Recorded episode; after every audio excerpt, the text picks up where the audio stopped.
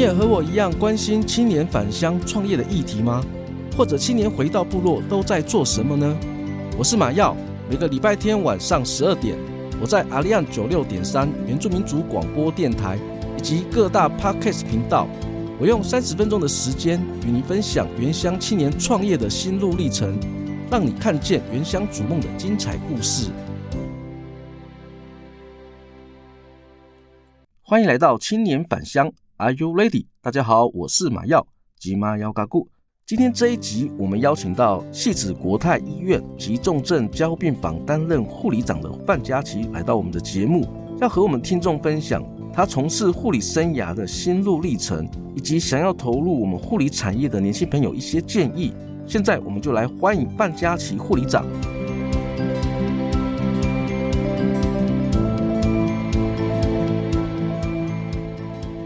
大家好，我是来自西子国泰综合医院内科加护病房的护理长，我的名字是范佳琪。护理长您好，很开心能够邀请到您到我们的节目。当初是什么原因会让你选择投入我们医疗产业？是有什么样的一个特别的使命或目标吗？印象最深刻的是什么？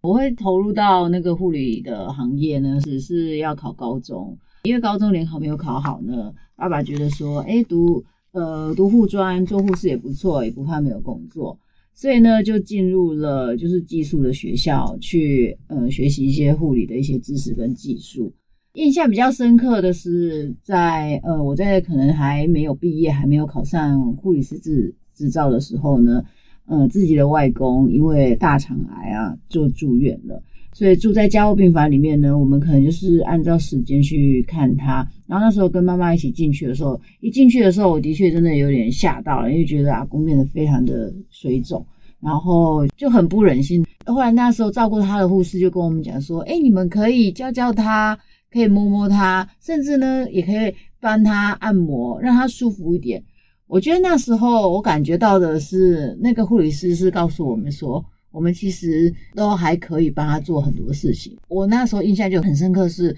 原来护理可以照顾，除了照顾别人以外，也可以照顾自己的家人。所以就告诉自己说，我如果既然选择这一行的话。我就必须要继续坚持下去，而且我妈妈也也非常的在支持我，所以不管是家人生病的时候啊，或是诶有什么像一些疾病上的问题啦，她就会都会很自豪的跟亲戚讲说，诶我我女儿是是做护士的啊，啊你们有什么问题都可以问她，所以突然觉得说，诶妈妈好像也蛮骄傲的，虽然呃使命感可能会来自于就是说，诶别人会会觉得说，诶你这个女儿很棒，因为我其实真的也蛮蛮喜欢照顾别人的啦，因为虽然我排行嗯最小。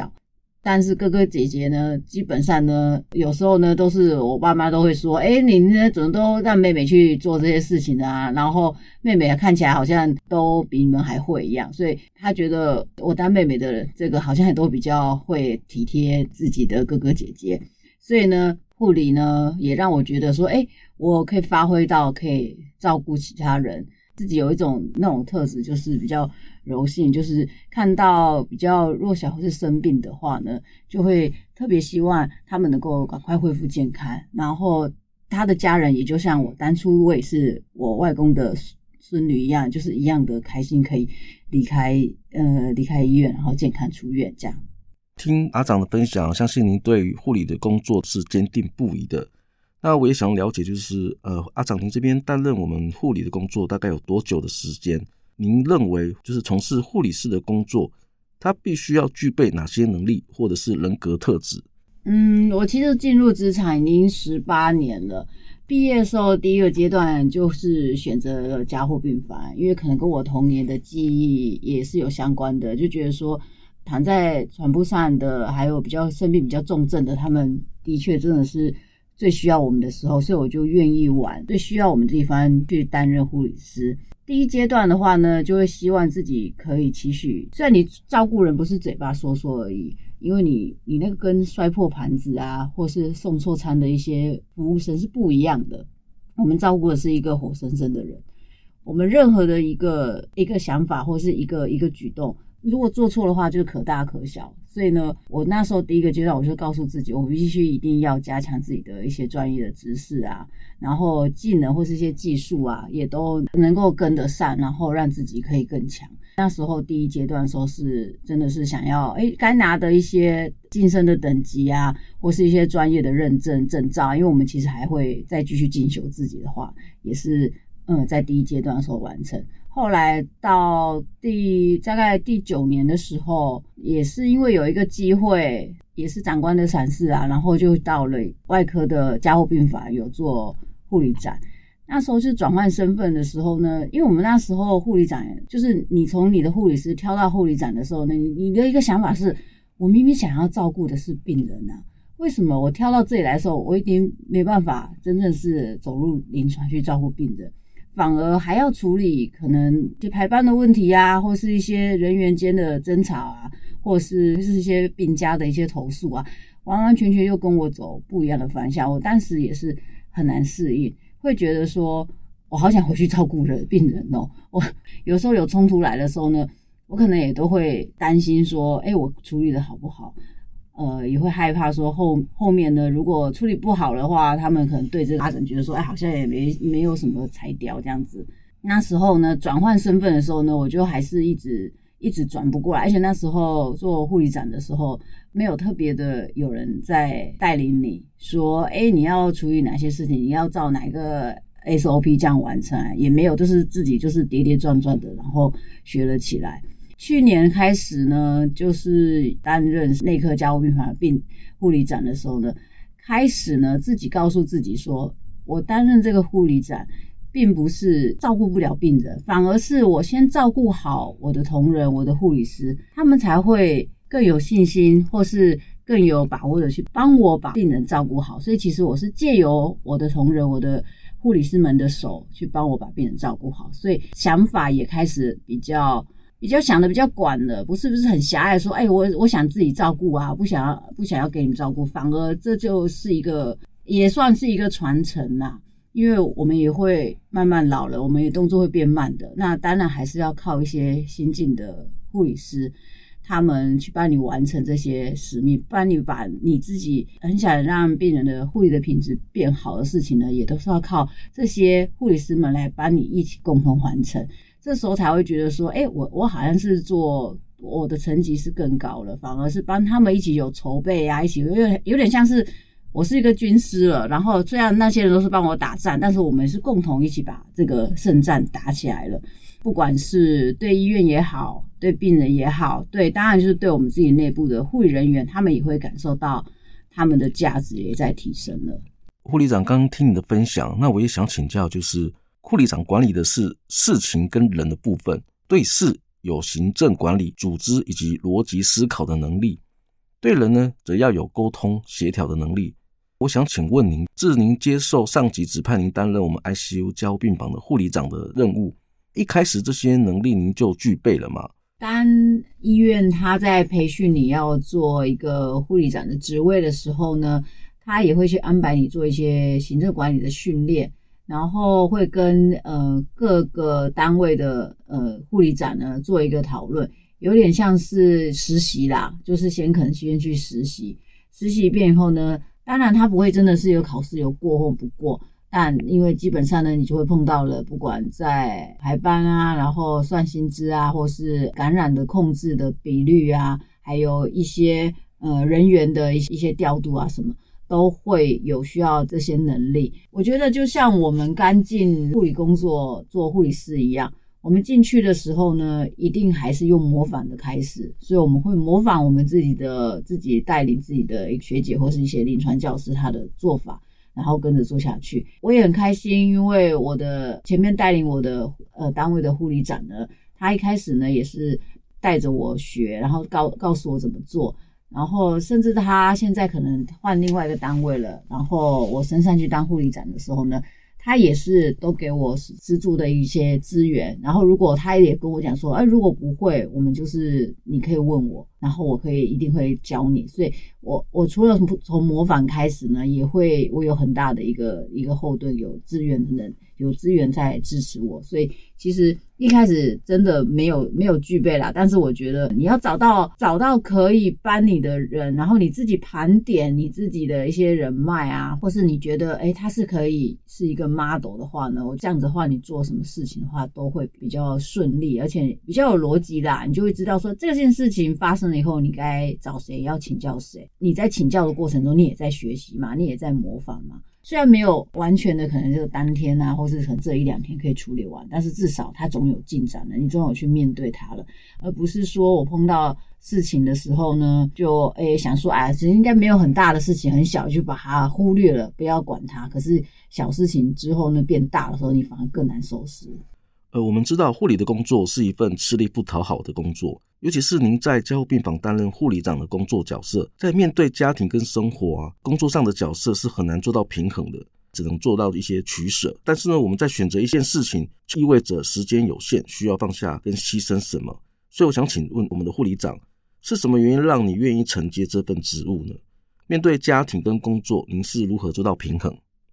在家庭跟工作上的取舍的话。的确，因为我们有些护理长都是有家庭的，有时候平日的时候，我们虽然是也是休假日，可是平日的时候还是要工作到很晚，因为基本上现在赖啊、电话啊，真的是随口随到的，有时候半夜也会接到同仁的电话。就会说，哎、欸，现在可能有些突发状况，现场的护理同仁他没办法处理，所以他需要你的一些建议，或是先跟你知会一些事情。所以有时候半夜也都会接到一些电话，还有一些假日的时候呢，他也希望呢，呃，你可以来到医院来处理啦。其实我现在也是在有想这个问题，因为。我不可能一直一直都是在他们背后一直这边出谋划策的军师嘛，我必须我还是要培养一些接班人，或是培育他们可以解决问题。解决问题以后呢，然后开始就是可能最后呢跟我讨论一下后面可能他们应该要哎下回应该要怎么做。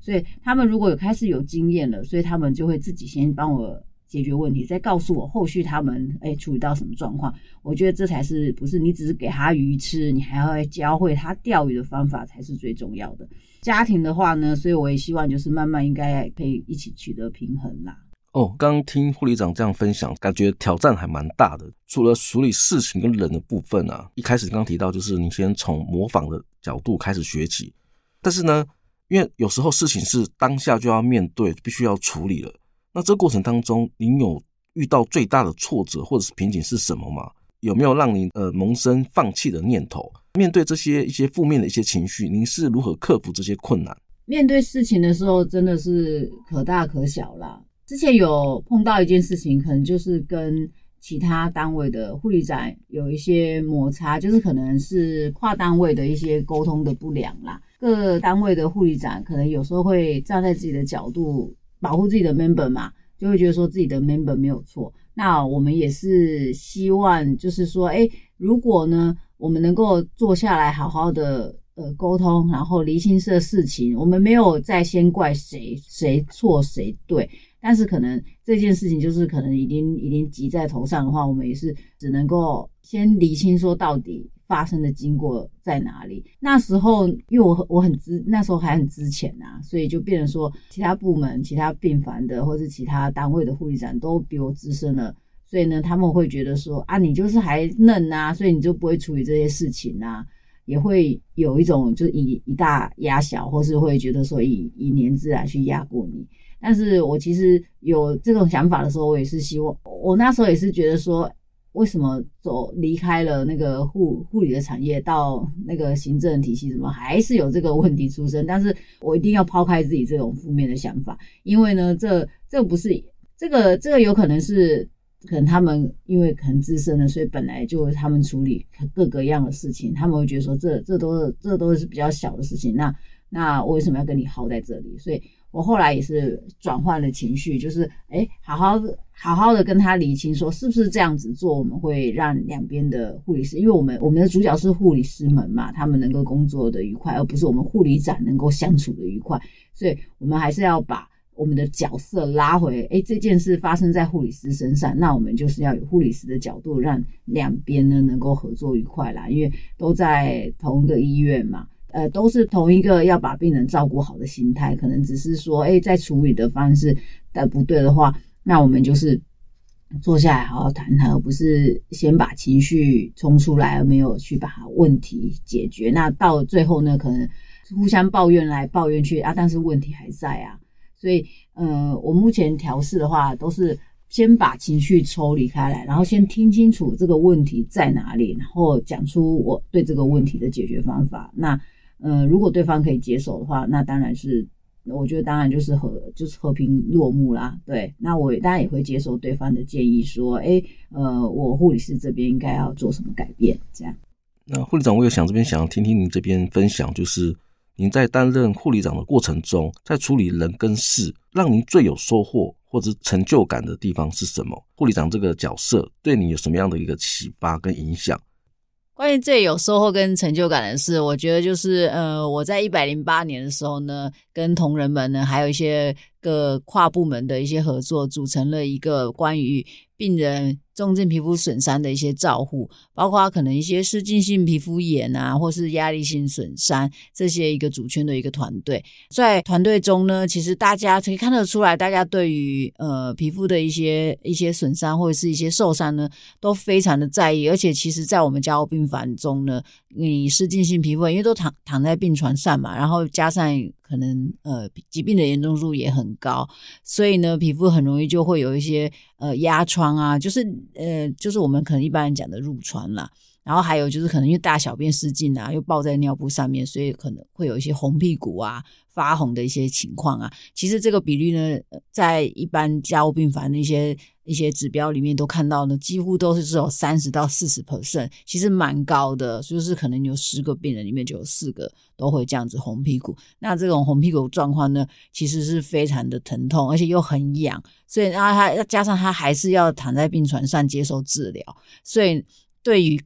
病人来讲说，其实是蛮煎熬的。那我们后来就是有重视这个问题呢，有结合一些伤口造口的护理师，他帮我们一起来介入，来改善呢病人皮肤的状况。所以呢，对于这些皮肤的情形呢，我发现我们的护理师们呢，因为呃，我们都会说，如果你单位的长官或者是护理长，他很重视这件事情，或是他常常在宣导，常常在教同仁怎么做的话，member 啊，或是呃一些新进的同仁呢，他们就会诶就绷紧神经，或是或是他们就会更在意说，诶一定要把病人的皮肤顾好。那其实我都会跟他们讲啦，我们常常切菜切到，或者是不小心可能一个小破皮，我们都痛得要死。当然，你看病人的屁股或是皮肤。都是很大片的，相信他们一定都是非常痛，然后加上他们都要躺在床上，没办法自己开始照顾自己的照顾的时候呢，就会非常的难受。我在我印象最深刻的时候呢，就是当病人到病危到一个程度的时候，可能医生也在宣判死刑的时候呢，那时候家属就是一直问医生说：“医生，医生。”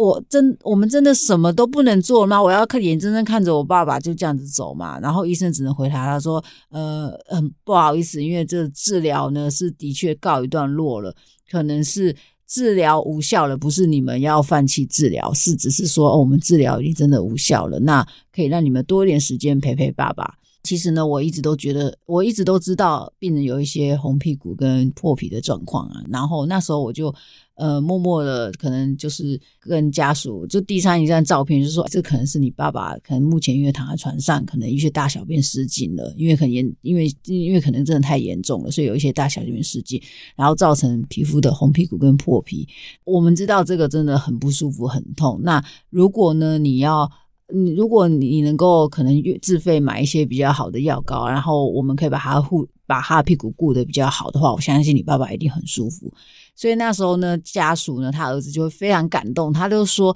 我终于可以帮我爸爸做一些事情了。这些你这些什么药没关系，就给他用，让他舒服一点最好。”所以那时候我才知道说，原来我的护理的价值是在，呃，可能医生也都束手无策了，可能真的必须要结束这个治疗以外呢，我们有注意到他其实现在就是要减轻他的痛苦，然后可以缓和，让他舒舒服服的。保有一些尊严的这样离开，这样，所以这是我后来也是把这些经验、把这些想法分享给我自己的一些同仁或是一些其他精进的护理人员。我会让他们感受到护理的价值不在于我只我只会发药、只会打针、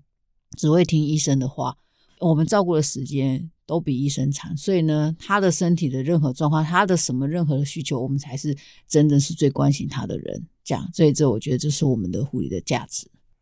刚听护理长您这边的分享，我这边也是蛮有收获的。如果未来有学生想要从事呃这项职业，你会给予他们什么样的建议吗？对于未来要投入这个护理职场行业的那个新进同仁呢，给一些建议的话呢，第一个呢，我们当然是希望你的护理师执照呢，能够一定都能够顺利的考上，因为当你呃没有考上的时候呢，你可能拥有再多的热忱跟抱负都没有用的，所以呢，护理师的执照呢，还是都必须一定要具备的。再来，第二呢，你对。病人呢，要像自己的家人。有时候，你如果你觉得说，哎，家人好像就可能身体都很健康，你好像没办法，没办法想象，那就是像你对你养的宠物，你的你养的猫，你的养的狗，你的就像一些小朋友一样，因为这些其实躺在床铺上的话呢，他其实就呃很像小孩子一样，所以他必须要可能要哄。然后有时候呢，可能说道理他们也听不懂，他们还是很欢。但是这时候呢，你你你不用不用跟他们硬碰硬。我觉得就是可能你的情绪，因为呃不能够随着他们的起伏。当然可能在。